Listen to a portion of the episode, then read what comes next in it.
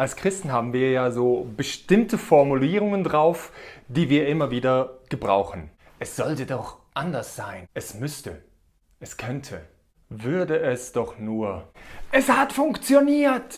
Meine Frage ist, ob wir überhaupt noch hinterfragen, was wir da rauslassen.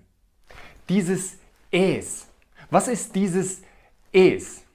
Bei Gott geht es nicht um ein Es, es geht um ein Er. Es geht um ihn und nicht irgendeine Sache. Gott ist nicht irgendeine Sache, Gott ist nicht irgendein Prinzip, nicht irgendeine Lehre. Gott ist eine Person. Eine Person, mit der du in Beziehung stehen kannst. Wenn wir das vergessen, dann können wir es vergessen. Es geht nicht darum, ob unsere Gebete in erster Linie erhört werden. Es geht auch nicht darum, in erster Linie von unserer Beziehung zu reden. Wenn es ein Es gibt, dann geht es um ihn. Meine Überzeugung ist, dass viele der Probleme, der Schwierigkeiten, der, die wir Christen so haben, genau daran liegt. Wir reden von einem Es.